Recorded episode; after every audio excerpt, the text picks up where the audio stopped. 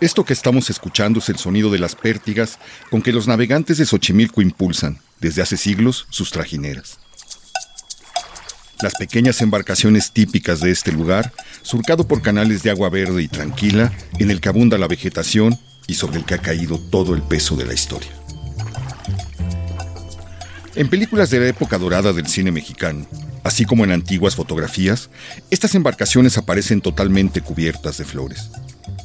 Alguna vez se emplearon para desplazar, hasta las puertas mismas de la Ciudad de México, toda suerte de productos vegetales.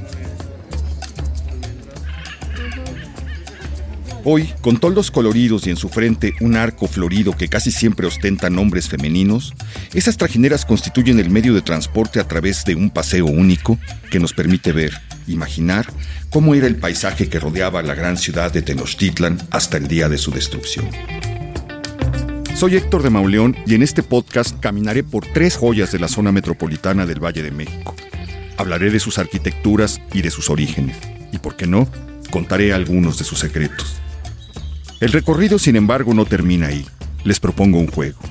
Imaginar cómo serán en 200 años.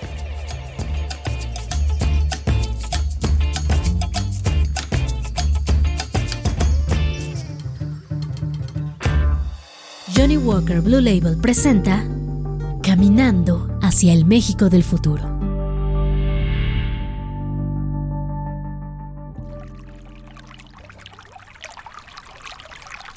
He venido muchas veces a este sitio mágico, ubicado al sur de la Ciudad de México, pero hay algunas que sobreviven en mi memoria con mayor claridad. A bordo de una trajinera pude atravesar una tarde los canales verdes y oscuros de Xochimilco. En una zona intrincada, entre las chinampas y los altos agüehuetes, el silencio, de pronto, se hizo inmenso.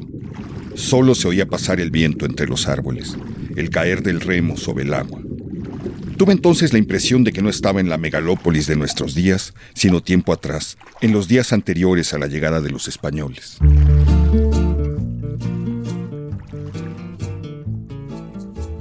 Esto fue porque, en una ciudad de continuas destrucciones, en ciertos rincones del sistema de canales que forman Xochimilco, el reloj del tiempo parece detenido. Todo permanece igual, todo ha quedado intacto. Pienso que así pudieron verse los canales y las chinampas de la gran Tenochtitlan, con este verdor, con estas flores, con este silencio que parece llegado de otro tiempo.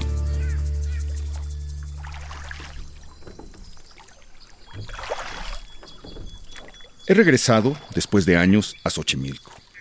Xochimilco es uno de los sitios más viejos de la ciudad. Se pobló mucho antes de que los primeros mexicas llegaran a lo que más tarde fue la isla de Tenochtitlan. Hay indicios de actividad humana en Xochimilco, en forma de pequeñas aldeas, desde varios cientos de años antes del nacimiento de Cristo. Se sabe que, tras el desplome de Teotihuacán, provocado por una grave convulsión social, la población huyó hacia otras regiones. Uno de los grupos que huía se asentó aquí y fundó Xochimilco, una palabra sinuosa cuya etimología es muy bella, campo o cementera de flores. A Xochimilco le tocó ver pasar a los aztecas. Atestiguó cómo estos fueron contratados como mercenarios para luchar en las guerras de los culhuas. Finalmente, en una de esas volteretas que tanto le gusta dar a la historia, le tocó que esa brava tribu de mercenarios se lanzara en contra suya y terminara conquistándolo.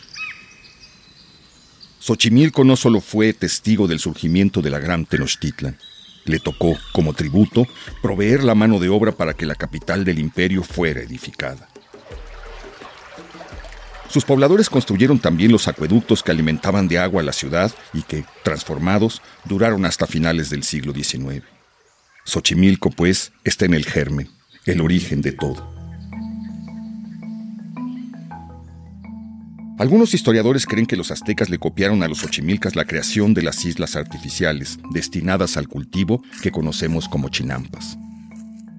En todo caso, a partir de entonces y durante muchos siglos, Xochimilco ha sido el gran surtidor de flores, legumbres y hortalizas de la gran ciudad.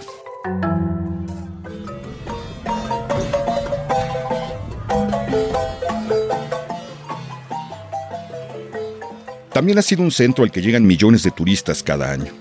Hay días de altísima saturación de trajineras en los canales, grupos de jóvenes, familias, novios que asisten después de su boda. He visto todo. Los sonidos y la música se comparten. En contacto absoluto con la naturaleza, en los canales de Xochimilco los visitantes pueden beber, comer e incluso escuchar música de mariachi mientras recorren los canales rodeados de agüehuetes.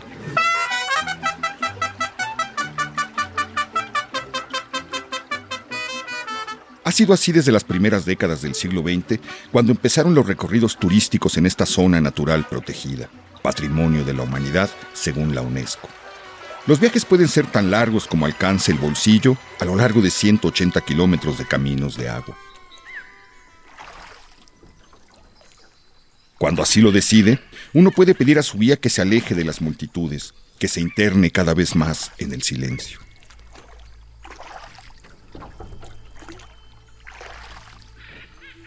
Así es como se llega a uno de los lugares más misteriosos e inquietantes, no solo de Xochimilco, sino tal vez de México. Se le conoce como la isla de las muñecas y la rodea una historia extraña.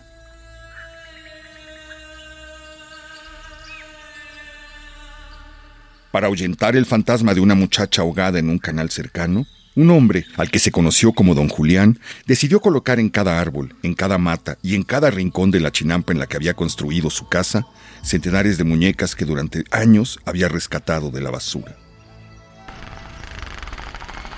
Don Julián creía que esas muñecas, algunas de ellas sin pelo, otras sin ojos, muchas más sin brazos, sin piernas, sin ningún tipo de vestido, servían para ahuyentar a los malos espíritus y por lo tanto para hacer que surgieran mejores cosechas.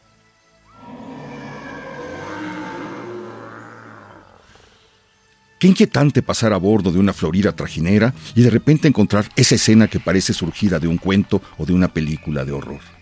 A los turistas, en cambio, les encanta visitar este sitio, detenerse a retratar este lugar onírico en el que cada vieja muñeca, con la piel de hule o de plástico, parece dispuesta a relatar su historia a aquel que quiera escucharla.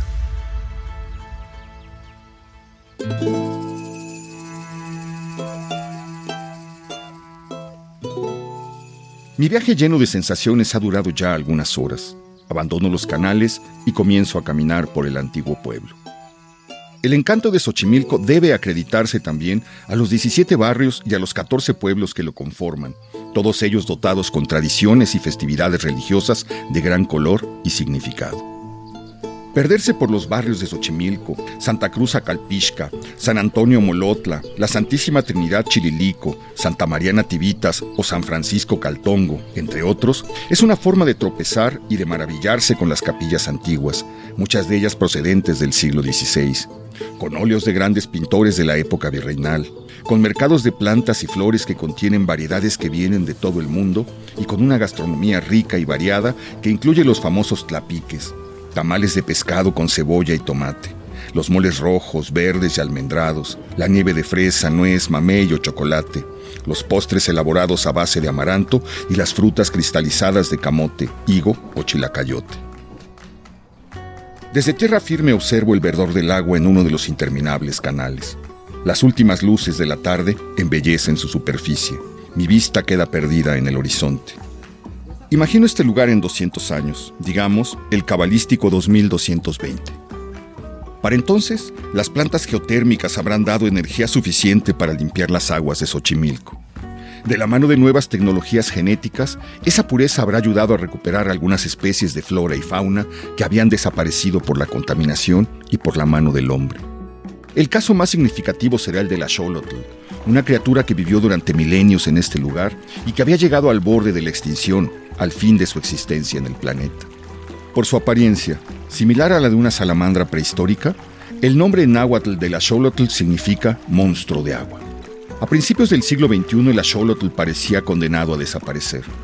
Pero ya los laboratorios habrán reconstruido entonces su ADN y estos pequeños seres, de no más de 30 centímetros de largo, nadarán de nuevo en las aguas milenarias entre un paisaje de colores intensos que hará que los canales se vean más bellos que nunca. Lo sé, lo espero. La única certeza es que, en 200 años, de alguna o de otra manera, seguiremos caminando. Caminando hacia el México del futuro. Podcast presentado por Johnny Walker Blue Label.